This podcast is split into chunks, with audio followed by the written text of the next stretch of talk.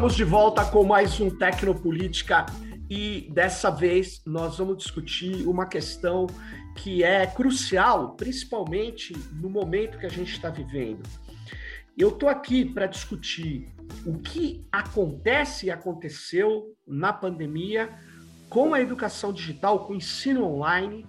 E para falar sobre isso, eu estou aqui com a Priscila Gonzalez. Muito obrigado pela sua presença, Priscila. Ela é fundadora do Educa Digital, pesquisadora da Cátedra de Educação Aberta e à Distância da Universidade é, da Unesco, né? Que fica na Universidade de Brasília.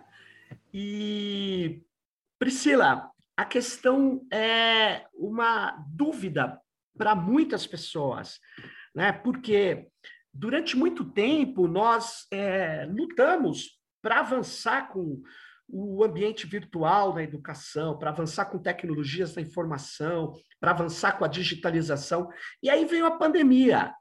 Aí a pandemia aparece e com ela apareceu uma conectividade de muita gente o tempo todo, a gente conectado, e uma série de problemas, uma série de questões para os educadores. Então eu queria começar perguntando: é, qual o balanço que você faz, Priscila, é, da educação e do ensino online depois e durante a pandemia? Primeiro, obrigada, Sérgio, pelo convite. Legal. Eu sou uma é, fã do seu, do seu canal, do seu programa, Legal. assisto e aprendo muito. É, essa pergunta é muito intrigante, porque muitas vezes parece que os problemas que a gente está vivenciando agora, uhum. é, eles são de agora, só da pandemia. Ah. Mas eu acho que vale a gente voltar um pouquinho no tempo.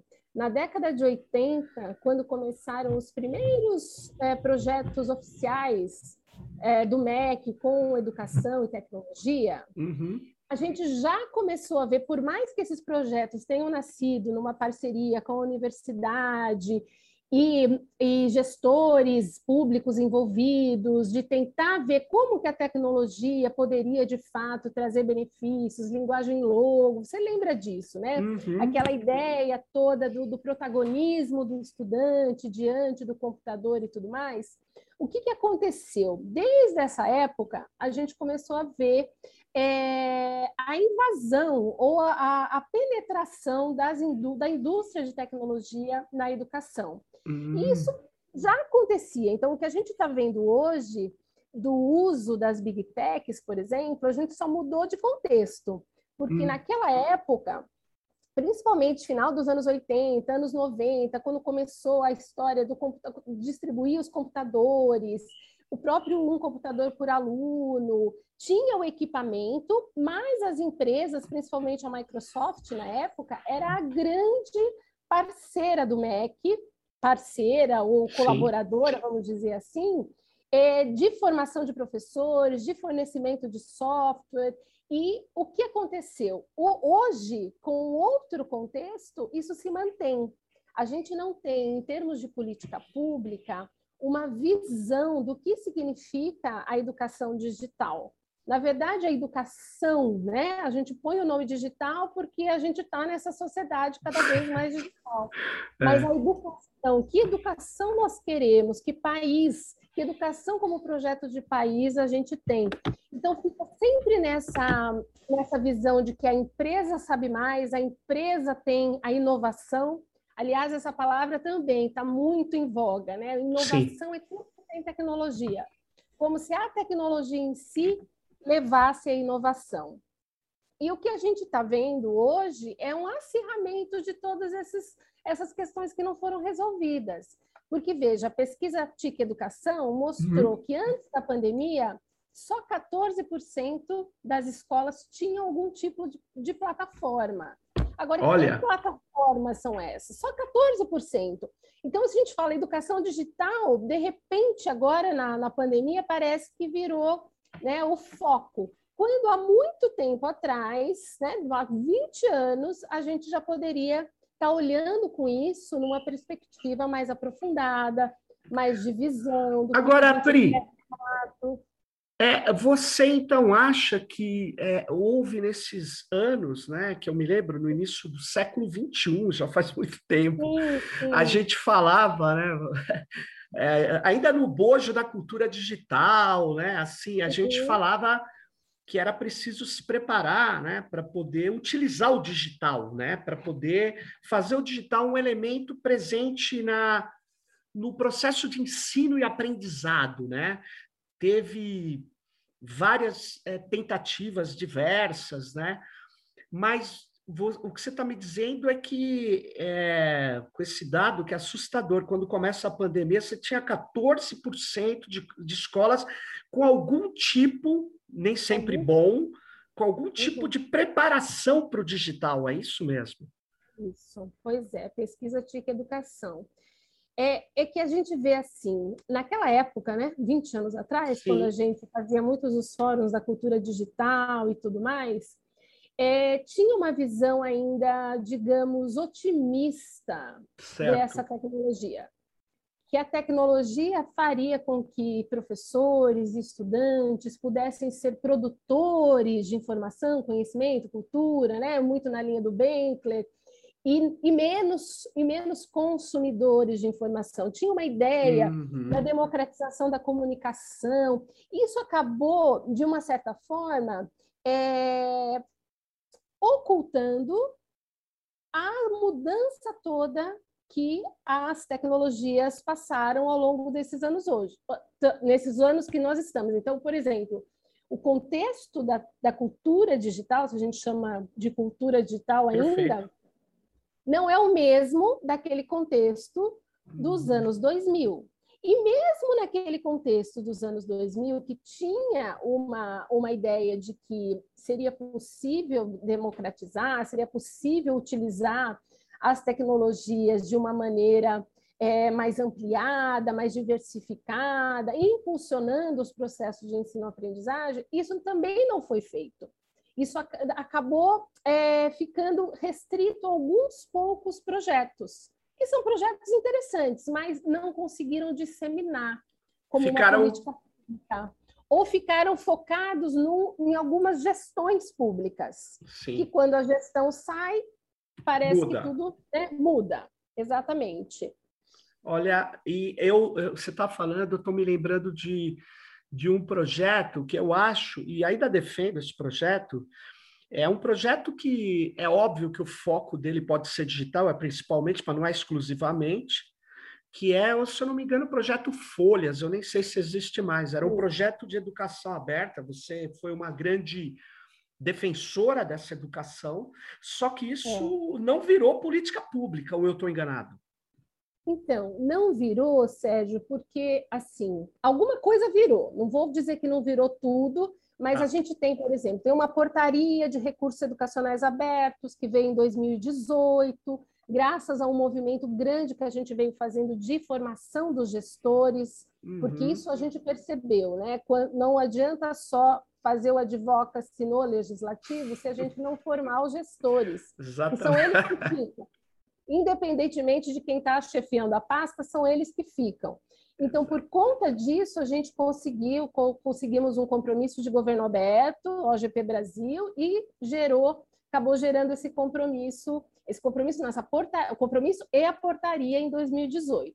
Então, a gente tem, acabamos de ter uma resolução aqui também no estado de São Paulo, mas fica muito restrito ao REA.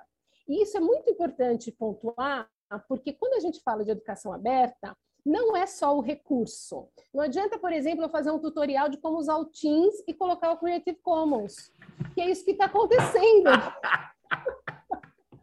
eu vejo as pessoas fazendo coisas muito focadas num pedacinho. Então, não é só recurso.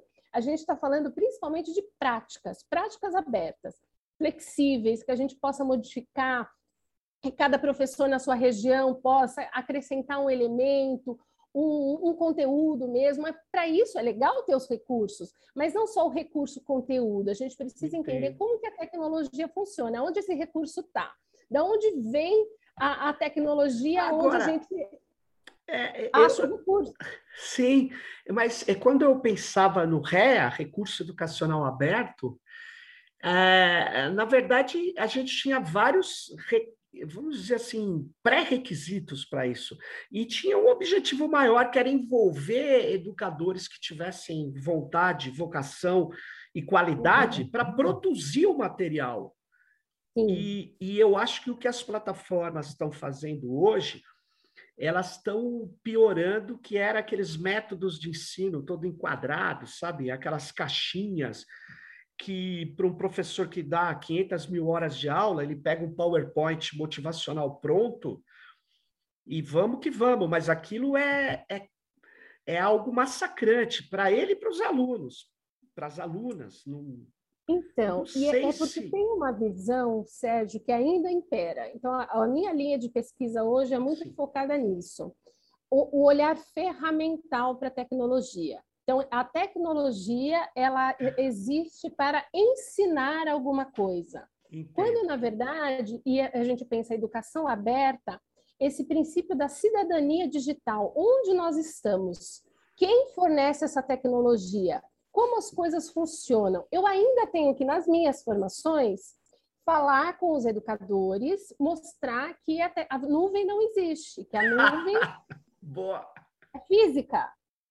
E as caras de surpresa que eu tenho, assim, até hoje, 2021, nossa, tem cabo submarino. O cabo submarino está mais no hemisfério norte do que no sul. Eu mostro o mapa, porque se a gente não começar a entender esse fundo do iceberg. Sim. E o que eu vejo muito, infelizmente, quando se fala em, em cidadania digital, uso responsável, acaba pegando muito no individual, como hum. se dependesse só do comportamento da pessoa, o que, que ela faz, se é legal ou não. E não que tem um ecossistema todo envolvido nisso e que cada um tem a sua responsabilidade. Esse conceito da cidadania digital, ele precisa ser mais amplo e a gente tem trazido isso para o conceito de educação aberta, porque uhum. não tem como você pensar numa educação que seja aberta, flexível, que use é, é, recursos educacionais com licenças abertas em plataformas, em tecnologias abertas,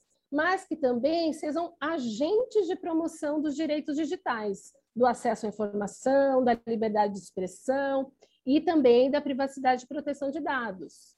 Que, aliás, é, uma das coisas que é notória na pandemia é que as escolas ali, no, tendo que resolver um problema, né, universidades e, e até ensino fundamental, né? Veio a pandemia, tinha que no, ficar no isolamento social, aderiram essas escolas, essas estruturas às plataformas. Plataformas, algumas delas que nitidamente vivem da coleta e tratamento de dados pessoais. E o curioso é que alguns professores e professoras até falavam: ah, mas eles já têm tudo sobre a gente, e o que não é nenhuma verdade, eles não têm tudo. Mas é, quando você adere acriticamente, como você estava falando, né, a, a tecnologia parece um passe de mágica, um instrumento, uma ferramenta, né? Uhum. Você acaba, ou, ou, na pandemia, nós acabamos reforçando essa coleta massiva de dados, né? Que vocês. Sim. Que são dados que acabam não sendo usados para melhoria da própria, do, na, nossa própria educação. Eles não voltam para nós, né? Não tem. A gente tem, acho que tem vários pontos aí, Sérgio. Acho assim, do ponto de vista mais pedagógico, eu acho que tem um problema muito sério que é a dependência ah, os educadores e gestores acharem que só existe as grandes plataformas, que a única solução possível são as grandes plataformas ou aquilo que eu estava falando, a inovação é delas. Então, nós não temos inovação, temos que ser subservientes ao que vem de fora. Eu tenho usado muito essa palavra, eu acho ela pesada, mas, mas eu acho é. que dá para entender o que, que significa essa subserviência. Então, eu não sou capaz de desenvolver, eu não vou investir aqui dentro, eu tenho que pegar o que vem de fora. Então, isso pedagogicamente é muito ruim, porque inclusive na formação dos nossos jovens, né? Nós estamos formando jovens para só trabalharem para as empresas big techs, ou nós queremos construir também é, inovação, aí sim, inovação, criação, ou estimular a inovação, criação dentro do país. A gente não tem essa visão. Não tem, eu não vejo política olhando para isso. Os próprios documentos é, que balizam hoje a educação, eles são muito fragmentados. A gente não tem essa religação dos saberes, que inclusive esse ano faz centenário de Edgar Morin, que há 20 anos, é, centenário de Paulo Freire também, os dois também. têm muita coisa equivalente. E, e o, o Morin fala muito da religação dos saberes. A gente Sim. não pode mais olhar o mundo a partir das nossas caixinhas, das nossas disciplinas. Infelizmente, é, uma, é uma, algo que a gente ainda não vê mudança. Oh, Pri, deixa de, só reforçar muito rapidamente essa questão. Ou seja, não faz parte da mentalidade do universo, do imaginário, fale o que seja a definição correta, mas não faz parte desse pensamento do educador, educador e da educadora dos, do, do, é, a questão da dependência, a questão da que você chamou de subserviência, que é um termo preciso, não faz uhum. parte, não é um problema, é uma não questão. Para os gestores, sabe, Sérgio, eu acho que e eu e pelo toda a minha experiência nesses 20 anos trabalhando com gestores públicos, eu afirmo que é um desconhecimento descomunal. A grande maioria não conhece, não, não participa desses fóruns que nós participamos. Por exemplo, quando eu falo, faço formação e eu falo do Marco Civil da Internet, ninguém conhece. 2014, quando eu falo, vocês sabiam que o Marco Civil da Internet não foi uma lei que os deputados pensaram, ah, vamos criar uma. Não, foi uma luta de várias organizações da sociedade civil. Sim. As pessoas ficam chocadas, elas não sabem. E não sabem da multissetorialidade que está no Marco Civil.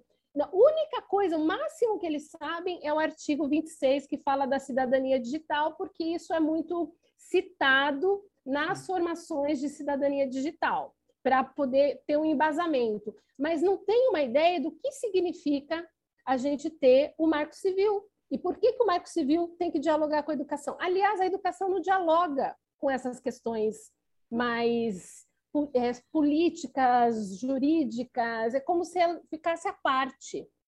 E não tem como a gente fazer cidadania digital, por exemplo, trabalhar com educação para a cidadania digital, sem falar do Marco Civil. Agora nós estamos correndo risco com essa medida provisória e quantas formações para a educação digital que você conhece, que eu conheço, que falam, trabalham isso. Gente, está acontecendo agora, não é só o que eu posto, não é só pense antes de postar.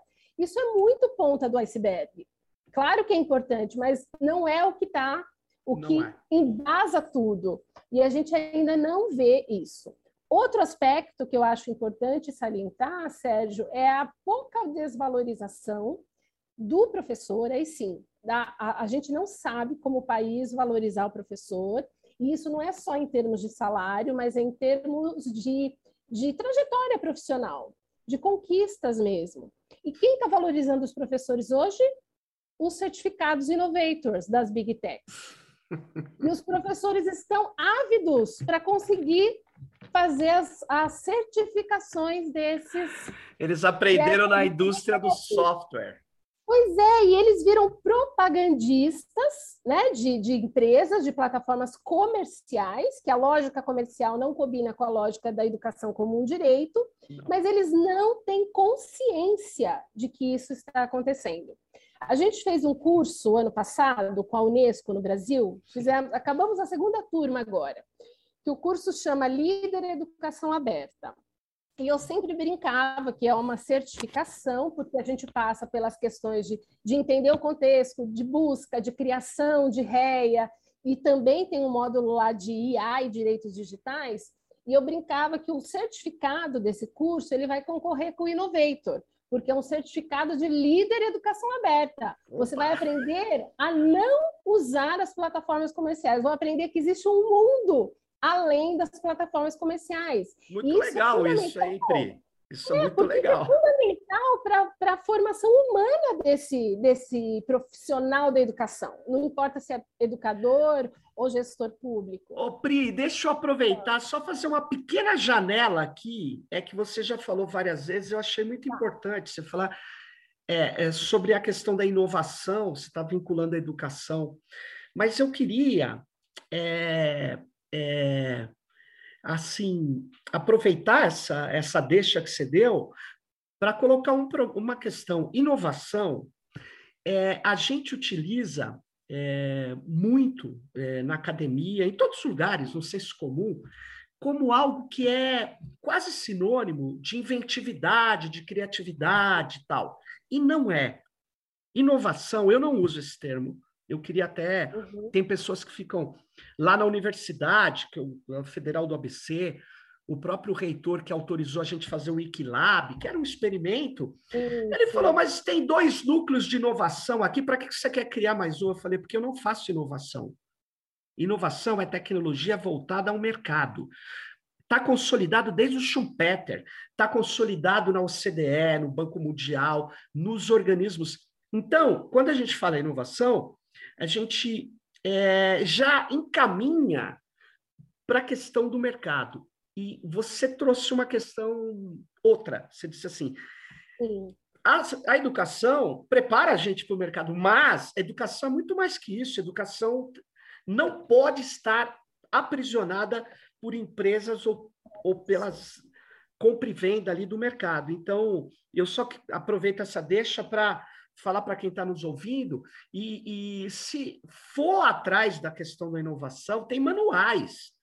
E está é. consolidado, infelizmente. Aí eu é, uso. Eu, ah, pode falar, termina. Eu aí. uso invenção, criatividade. Ah, eu falo assim, é. É, e eu estou nessa campanha de eh, é, primeiro dizer, eu não tenho nada contra quem faz inovação. Inovação é tecnologia para o mercado, dá emprego, dá tudo bem, mas nós precisamos abrir uma outra, uma outra vaga, um outro caminho, que é então. mais amplo, que é a criatividade, inventividade da nossa inteligência coletiva local, regional, nacional. Bingo. Total. Eu só vou colocar para você a forma que eu entendo a inovação, Sim. que eu empresto do design. O que, que é a inovação para o design? É valor percebido pelas pessoas. Hum. Não existe inovação se as pessoas não percebem algum tipo de melhoria na, no que elas estão buscando. Então, assim, eu acho que também. E a criatividade é o foco disso. Não tem como a gente buscar algo é, que gere inovação, ou seja, gere melhoria na qualidade de vida das pessoas, Sim. sem criatividade, e essa criatividade se dá de forma coletiva. Uhum. Não tem como não ser de forma coletiva. E esse processo também é um processo muito difícil para a educação, porque a cultura da colaboração não existe. Ela é bonita na teoria, mas ela não existe na prática. Isso não é só na educação básica, educação superior, tudo. Essa colaboração, criar em conjunto, não é algo que está disseminado. A gente vê alguns, claro, tem núcleos de pesquisa, a gente mesmo está trabalhando claro. organização da sociedade civil, com núcleos de pesquisa acadêmico, mas não é uma coisa que a gente vê acontecendo, né? O que a gente vê acontecendo ainda é ou uma imposição de um projeto que vem sempre financiado por uma grande empresa ou fundação, que faz a parceria grátis com a, com a, com a secretaria. Então, tem um acostumado aí também das gestões com esse grátis, Sérgio. grátis. Sabe? É, porque é, é o grátis que não, não, não precisa pagar com dinheiro, só que o outro tipo de pagamento eles não, não eles desconhecem. Eu já vi parecer da Procuradoria Geral do Estado dando ok para quando não tem é, dinheiro envolvido. Então, os, não é só os nossos gestores Nossa. pedagógicos da pasta, os nossos gestores jurídicos, administrativos que também não sabem essa formação grande da nossa, do nossa, dos nossos gestores públicos é nossa, é a coisa mais importante que a gente precisava. E pelo jeito, né, Pri, do judiciário também, né?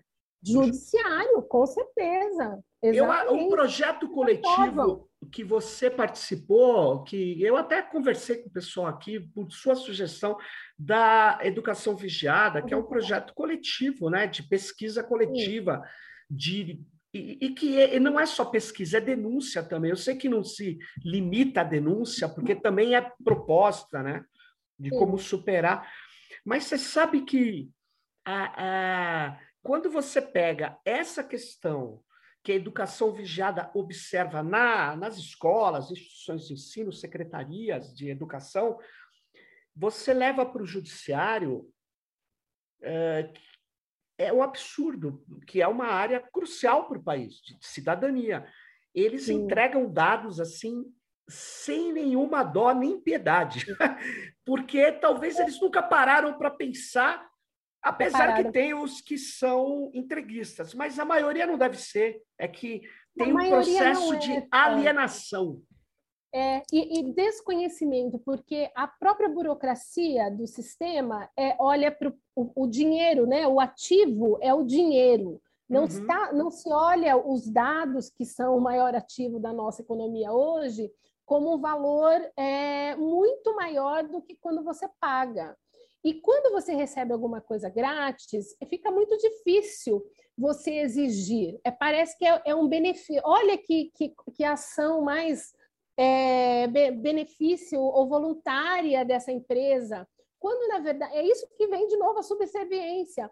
Quando você tem uma rede imensa, com diversos, milhares de alunos, milhares de estudantes, você vai pôr numa plataforma, e aí é bom frisar que não são só as big techs a gente está uhum. tendo cada vez mais as sim, startups sim. de tecnologia também claro. ofertando na mesma linha ou fazendo parceria com as big techs, que também é um outro caminho, porque não é nem sempre é fácil você conseguir vender diretamente para a secretaria, né? Aí você sim. oferece grátis.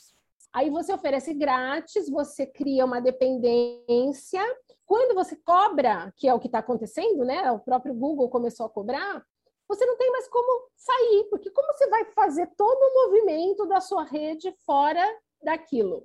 E essa dependência é a mesma daquela dos anos 90, que a gente tinha do software. Sim. A lógica só mudou, só ampliou, mas ainda é a mesma. Você, é... você entrega o um banco de dados e depois é um inferno para você tirar. Agora, você nem se preocupa nada. em ter banco de dados. Não, pois é. Pois é, quando na verdade, Sérgio, veja bem, a própria tecnologia de IA, que, tá, que é super recente, baseada Sim. no Big Data, é, pensando no, no, no foco da, da educação, ela poderia sim ser usada de uma forma para o bem comum, para claro. o serviço público. Se a gente pudesse usar IA, por exemplo, para identificar, para prevenir situações como a de Suzano, faz dois anos, né? Lembra da situação de Suzano aqui em São Paulo? Do garoto que entrou e atirou nos, nos alunos? Sei, sei, lembro agora. Bom, a gente poderia, com a tecnologia é, de prevenção desse tipo de coisa, identificar é, situações de clima escolar ruim para evitar esse tipo de coisa, mas não tem esse olhar. O olhar é sempre para o ensino, para aquela coisa do, do da ferramenta de transmitir conteúdos. Um da, uhum. uma das razões é pelo desconhecimento da potencialidade da IA, porque a IA acaba sendo é, desenvolvida por essas grandes empresas que têm mais condições e elas vão ficando cada vez melhores, cada vez melhores, e, a, e a, as pessoas dependentes, dependentes. E aí. E na, na verdade, a gente está usando nossos relacionamentos online para treinar os algoritmos de Exatamente. aprendizado de máquina dessas grandes empresas que não colocam nada no Brasil, um tostão. E aí é. você fala, ah, mas ela está me dando essa interface maravilhosa. Bom, a gente poderia dar. É, porque é, é, o problema é que para enfrentar essas big techs não dá para fazer sem política pública. É, eu não consigo. Eu, eu já tive a impressão que daria para a gente fazer isoladamente, é, pequenas coisas a gente faz, mas é pequena. Porque na é. hora de. É isso, Pri. Na hora de eu ter um, uma. Eu poderia pegar o Jitsi ou tantos outros códigos que tem e instalar aqui debaixo da minha mesa e ficar conversando com você. Só que na hora que vier uma escola usar, eu preciso de infraestrutura. O digital Sim. precisa de infraestruturas que Sim. banquem essa essa visão que você está falando, essa visão que permita a gente usar os dados não para vender, para comprometer pessoas, mas usar os dados para melhorar até mesmo a nossa visão sobre o processo de ensino-aprendizado. A gente pode usar, mas nós não usamos porque não estão conosco, né? É, e a gente não exige, não tem termos pensado para isso, contratos pensados para isso, de como que esses dados voltam para a rede que está recebendo tudo. Não se pensa isso não, porque não se coloca os dados como o, o, valor financeiro ali, né? Mesmo que não seja em dinheiro, claro. mas não se coloca. A Andressa Pelanda, da campanha da educação, semana passada ela teve no lançamento da, do Educação Vigiada, que a gente ampliou agora para países da América do Sul. Sim. E ela trouxe uma pesquisa da ActionAid que disse o seguinte: que as, a, os países não regulam, além de não regularem, também não cobram os impostos devidos dessas big techs. E que, se cobrassem, países como o Brasil, eles citaram vários, é, poderiam, por exemplo, é, ter 900 mil, para 900 mil professores poderiam ser pagos anualmente se tivesse um imposto é, mínimo para essas empresas. Então, eu vejo assim: os professores vão lá, acham que eles precisam ter o certificado Innovator da empresa XYZ, mas eles não sabem que, por exemplo, essa empresa que ele está achando lindo mostrar o certificado, ela poderia estar tá pagando imposto no país dela. Claro. Porque ela entra no país dela, ela leva os dados, ela cri acaba criando toda essa dependência, essa interdependência, e você acha bonito. E ainda você fica fazendo outras formações para fazer propaganda dessas empresas, sem você ser funcionário da empresa, sem você ter nenhum benefício dessa empresa. Você faz porque você acha bonito, ou sei lá, porque você não conhece. E... Eu acredito no desconhecimento. E abrir, e como você está falando, e eles acabam pegando o dinheiro que ficava aqui antes, que era da publicidade, do marketing, mas girava em torno de empresas uh, ele ficava quase que integralmente aqui, agora não fica mais. Por quê? Porque é. todo marketing, para ser eficaz, precisa ser baseado em, em captação de atenções, de organização de padrões, de modulação de comportamento. E, e aí os dados estão com as plataformas. É. Então é, é terrível, é, é, uma extração de valor, mas que piora a educação, porque no meu modo de ver, Pri, uma outra coisa que eu queria falar, assim, perguntar para você, é que eu nunca tive tão, tanto tempo online na minha vida. Eu sou um cara da internet há muito tempo, Sim. todo mundo sabe, mas eu nunca tive tanto tempo online como nesse ano passado e agora. Claro. E me chamou a atenção, assim, como educador também, que como professor, é que é, não dá para substituir o presencial. Impossível. Uhum. Impossível. Uhum. Dá para fazer um curso específico quando eu tenho é, uma, uma necessidade básica, dá para complementar, tem muita coisa boa e ruim também, mas tem muita coisa boa na internet que dá para a gente articular, dá para produzir materiais excelentes, mas é, não é impossível. O que, que, você acha disso? Você não acha que o, o digital tem limites profundos, né?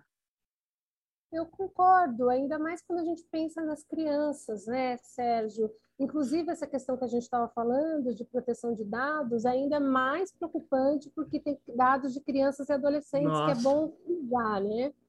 Mas é, isso que você pontua é fundamental porque a educação não é só transmissão de um conteúdo. Então, se você fizer online para você transmitir uma coisa específica para um grupo, ou mesmo, como você disse, complementar, ok. mas nunca vai substituir, porque a escola, a educação é vive de relação, né? É o educar, é, aprender a conviver faz parte e o aprender a ser. Você não consegue pensar é, em como desenvolver o seu próprio autoconhecimento sem se relacionar com o outro.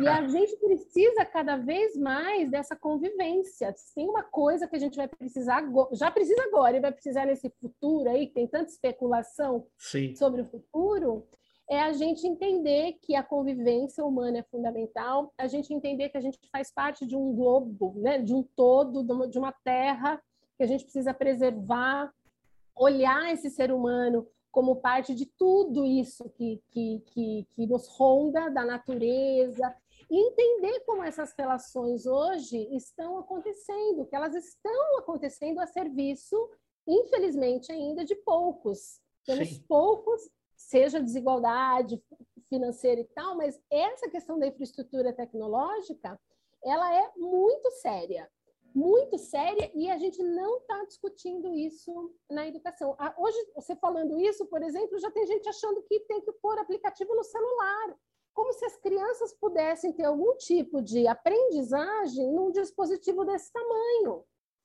Pois é. é bem complicado. Então, e... É usa-se a pesquisa que diz que as crianças, os adolescentes, né, estão cada vez mais usuários de celular, acesso à internet pelo celular, que é um dado real do Brasil. Sim com, com isso querem colocar aplicativos para substituir o que é a sala de aula, essa, esse momento de relações e interações para o celular. Não, e tem uma coisa, né, Pri? A questão não está equacionada. Por exemplo, esse aparelho celular, ele é extremamente limitador para você fazer cálculo, para você fazer determinadas interações, para você falar é, levantar as coisas e o educador poder organizar, orientar aquele processo é muito limitado. É muito para escrever texto grande. Você fica lá, você fala, não, não, não é possível. E é, esse culto ao celular, ele, ele vem do interesse das teles, né? do interesse de big corporações. Agora, é lamentável, porque o Brasil, a pesquisa que os dados que eu tenho é de 2019, 56% ou 54%, agora não me lembro o detalhe exato, mas é mais que 50% só acessam a internet pelo celular. E é nesse é, contexto que a gente entra na pandemia. Ou é. seja, uma tragédia total falar que todo o ensino está resolvido. E o Dória lançou em São Paulo com uma que você também alertou, um startup ou uma empresa, um aplicativo de ensino fundamental que, na minha opinião, nunca ouvi falar, não sei se funcionou para mim. É, esse tra... aplicativo a gente vai, vai mapear agora, Sérgio, até é bom entrar nesse assunto, que a gente vai fazer uma, uma nova pesquisa agora para entender o que, que as redes estão usando depois desse um ano e meio de pandemia Sim. E eu sei que esse aplicativo, que se chama aplicativo humano, que é de uma empresa brasileira chamada IPTV, que também ninguém tem muitas, muitos detalhes sobre ela, Sim. não é só São Paulo. Várias redes estão adotando e customizando esse aplicativo como uma era então uma forma é, do ensino remoto, né? Já que não, não tinha as, os momentos presenciais. Agora, com o retorno, o que a gente quer entender se isso vai ser, ser mantido, por exemplo, se isso vai ser um foco, uma estratégia do tal do híbrido, né? Que agora também todo mundo deturpa o híbrido e vira, vira o híbrido é o, é o remoto, uma confusão de, de, terminologias. E a gente precisa entender isso, porque também ninguém sabe pra, o que, que essa empresa faz com os dados co coletados pelo celular, porque é tudo que eu vi até agora é tudo grátis as, as redes estão aderindo sem Sim. ter um pagamento, né? Elas não estão é, pagando pelo serviço. Então, elas estão recebendo essa doação. Então, Ou seja, vai... Priscila, o modelo de negócio deve ser tratamento de dados, porque como é que sustenta uma empresa? Exceto se o Estado estivesse pagando.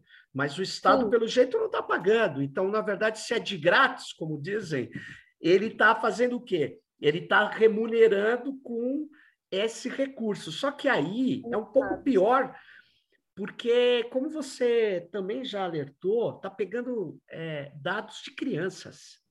Exatamente. E, e tem uma legislação aí complicada que eles estão passando por cima, porque a criança, pelo que eu entendo, ela, ela não é, é a gente não, não pode aceitar que ela decida se é correto ou não o termo de, busca, de, de uso, a política de privacidade, que é a família, o pai, os responsáveis, porque ela pode nem entender disso, ela pode estar tá, ou tá tão empolgada, eu vejo pelos meus filhos que usam games, estão tão empolgados por um determinado apetrecho ali, que não importa se diz que vai vender a sua alma daqui 10 anos, né?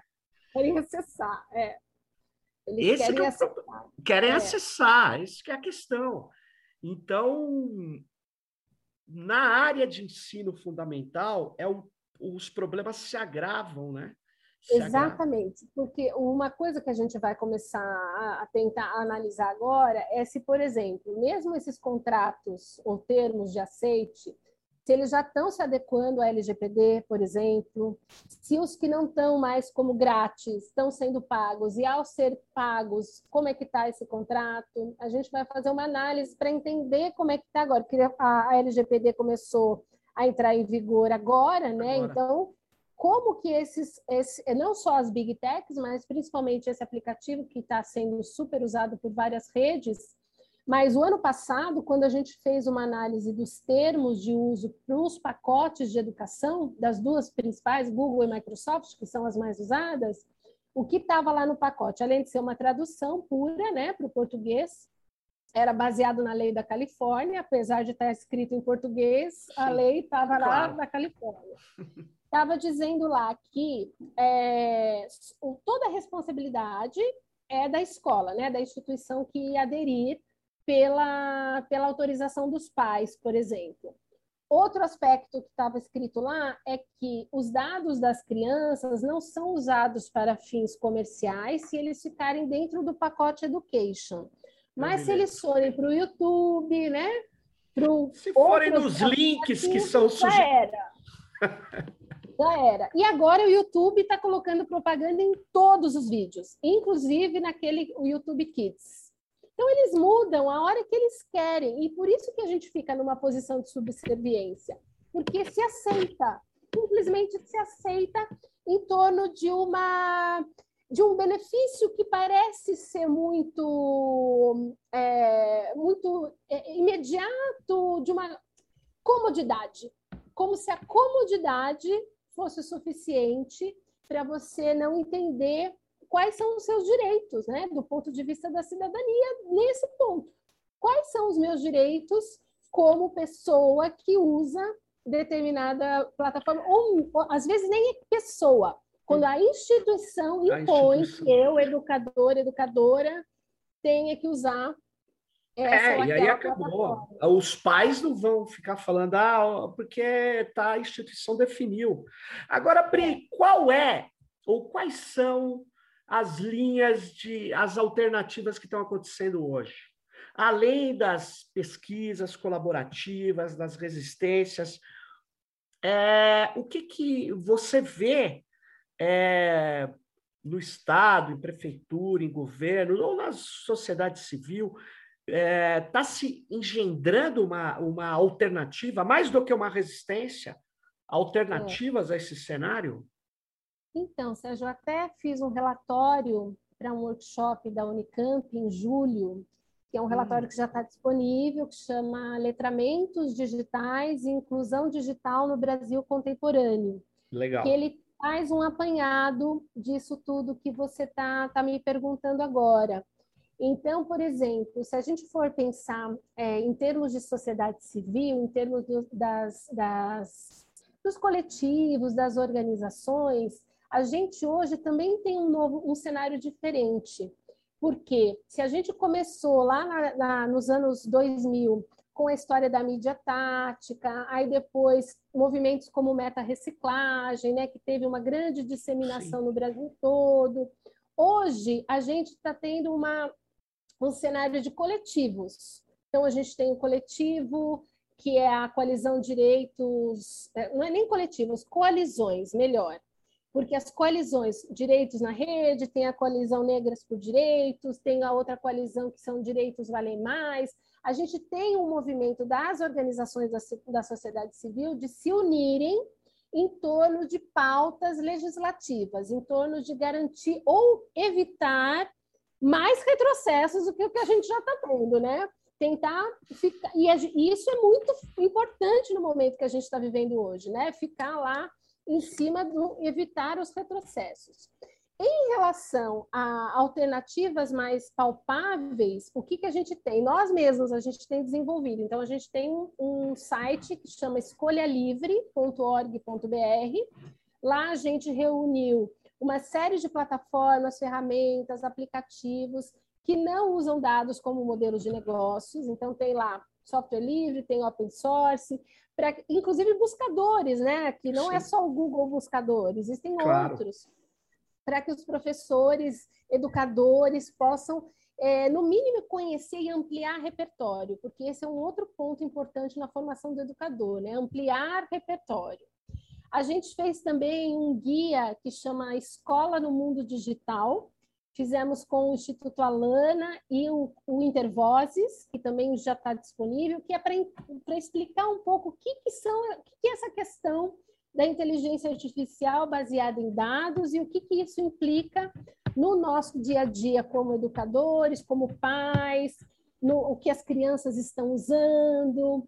Então, tá, o que a gente tem hoje é, é bem mínimo, é um pouco de um movimento de tentar mostrar, é, trazer essas questões à tona. A própria Educação Vigiada tem essa missão claro. de levantar o debate. E o CGI ainda bem, desde o ano passado, criou um GT de plataformas educacionais. E eu vou colaborar agora com o GT nessas pesquisas que eu mencionei aqui. Algumas delas é essa, do Mano, entender o que, que as escolas estão usando, mas também investigar quem usou alternativas. A gente tem mapeado algumas, alguma escola isoladamente, algum é, ou alguma instituição que está usando de alguma de uma maneira fora do, do, das big techs. Está usando ou continua firme no Moodle ou está usando Jitsi com grandes grupos. Então a gente quer entender um pouco de como está se dando a infraestrutura disso Sérgio mas a infraestrutura a gente já sabe o que é uma limitação né a questão é uma limitação tem que não ter um data center aqui no Brasil para poder hospedar as nossas próprias coisas, né? A gente é. acaba é. mesmo as boas iniciativas abertas se hospedam nos, nos servidores externos. Eu acho que o CGI ele, ele fez um trabalho, por exemplo, muito importante de criar uma infraestrutura que é decisiva, que chama pontos de troca de tráfego. Ele criou Sim. no Brasil.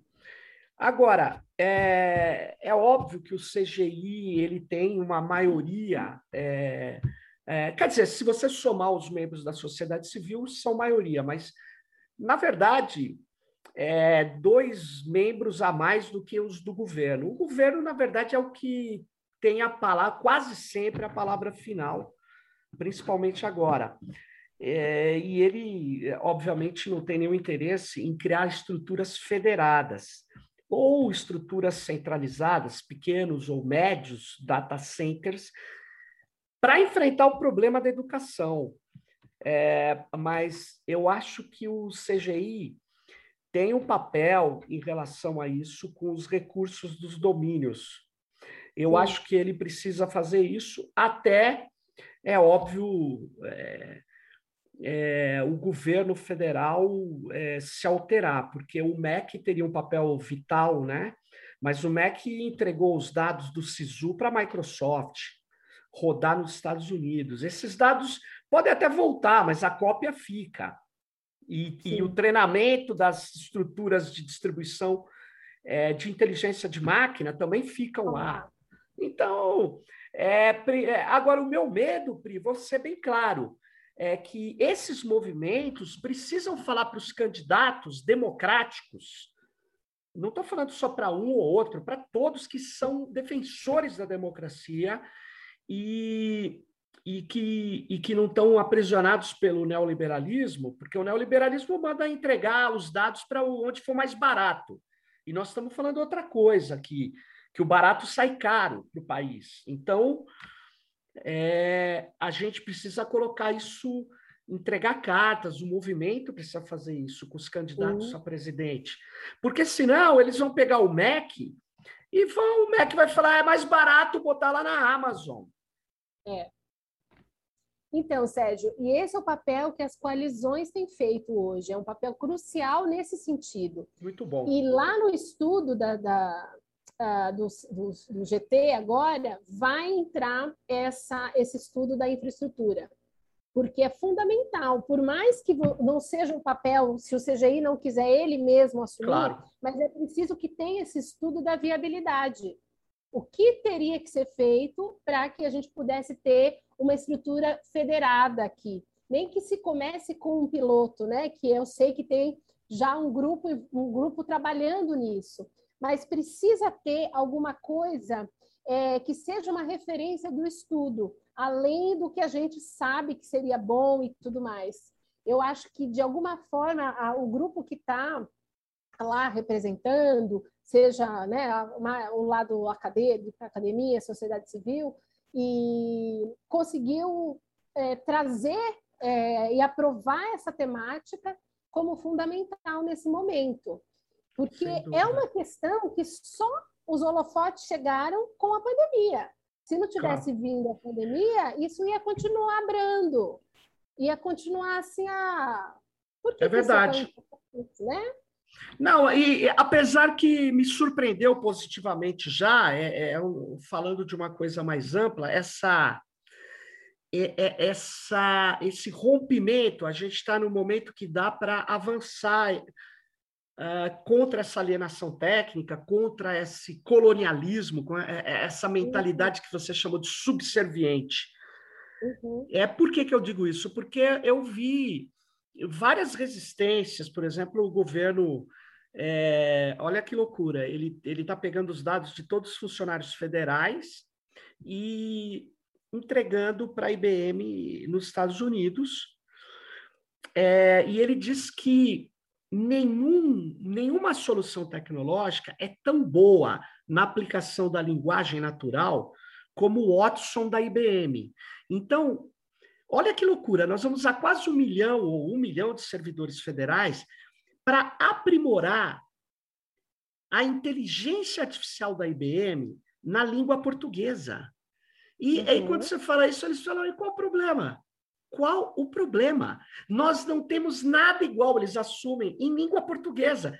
E nós vamos treinar uma empresa americana porque não há problema.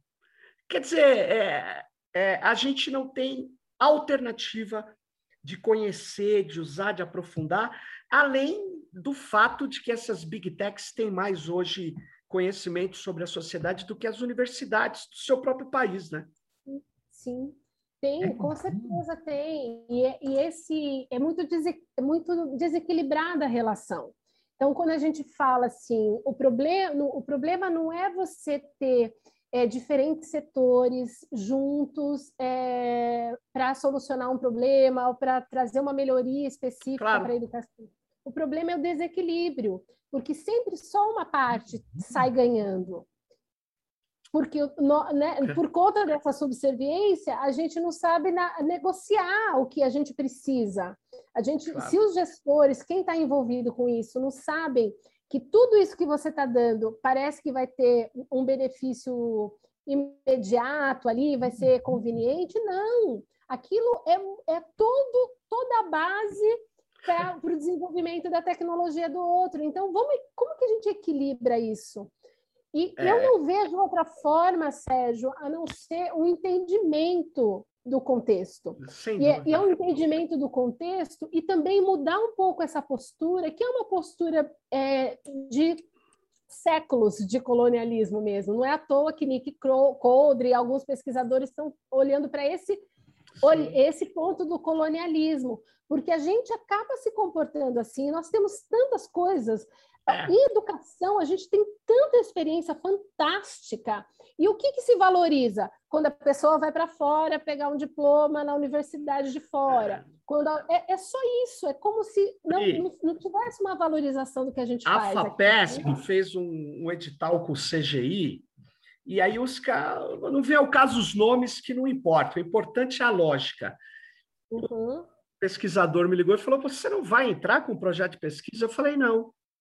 Mas por quê? O pesquisador é importante. Eu falei: Porque vocês já disseram que vocês só vão aprovar quem for importante em redes internacionais. Vocês não vão aprovar pesquisa boa, vocês vão aprovar quem está lá, é, num tal lugar, em tal lugar, que fez isso, que fez aquilo. É. Então, eu acho o seguinte: vocês já mostraram o que vocês querem. Vocês não querem uma pesquisa boa. Vocês, acima disso, vou, a frase que um, uma pessoa falou é o seguinte: olha, o coordenador da pesquisa, se não for de uma grande rede internacional, nem entre com o projeto. Então, isso já mostra um tipo de, ah, mas eu estou inserindo o meu país na pesquisa. Cara, você só vai inserir seu país na pesquisa se você fizer boa pesquisa aqui. Se você uhum. fizer simplesmente o que estão fazendo lá, é, não, vai, é, não vai gerar nada para cá. E eu digo que eu penso, por exemplo, o próprio Coldre Makers, que trouxeram uma contribuição gigantesca. Eles, eles têm uma visão de colonialidade diferente da do Quirrano, da nossa aqui. Porque eles não veem diferença nas big techs extraindo dados do Canadá, na França e no Daqui. Brasil. E tem uma uhum. diferença brutal, brutal. Sim. Mas, enfim, eu, eu, nós passamos aqui de 50 minutos, porque o papo podia continuar rolando. Mas, Pri, muito obrigado. E eu, e eu queria que você falasse de novo esse estudo que vocês acabam de finalizar, para as pessoas Isso. procurarem na rede aí. é, que... Chama Letramentos Digitais e Inclusão Digital no Brasil Contemporâneo. Foi feito para basear um workshop realizado pela Unicamp, pelo professor Marcelo Busato, que estuda letramento digital Sim. há muitos anos ele, inclusive, foi a, foi a base para todo o meu, o meu enfoque de letramento digital, porque ele fala do social, né? que o letramento Sim. tem toda essa perspectiva do contexto onde você está. E, junto com a Universidade de Bristol, professor Edward King reuniu pesquisadores do Brasil e do Reino Unido para discutir essas questões, olhando para o Brasil, porque tem os pesquisadores lá que claro. também estudam América Latina e agora esse está disponível, vocês acham pelo no site do educadigital.org.br, lá no blog, e está também no Zenobo, né? Eu Sim. posso depois mandar o link se você Legal, legal, aqui. mas é legal assim para as pessoas que estão não estão vendo, só vão ouvir o podcast, que ele está em vários lugares, inclusive num, num blog específico que só tem o som, porque a gente não tem capacidade de bancar o vídeo. Ah, tá. é, então a gente, vídeo só tem no YouTube e a gente tem o nosso blog, né, que é o tecnopolitica.blog.br, e nesse blog tá os áudios. Então é legal você ter falado que vai se encontrar no educadigital.org.br, que está lá a pesquisa Legal. Isso. Muito obrigado, Priscila. Muito legal essa conversa e nós vamos continuar esse mês com essa discussão sobre educação online, educação digital. Valeu. Fique ligado. Obrigada, Sérgio. Valeu, obrigado você e fique ligado no próximo Tecnopolítica. Tchau.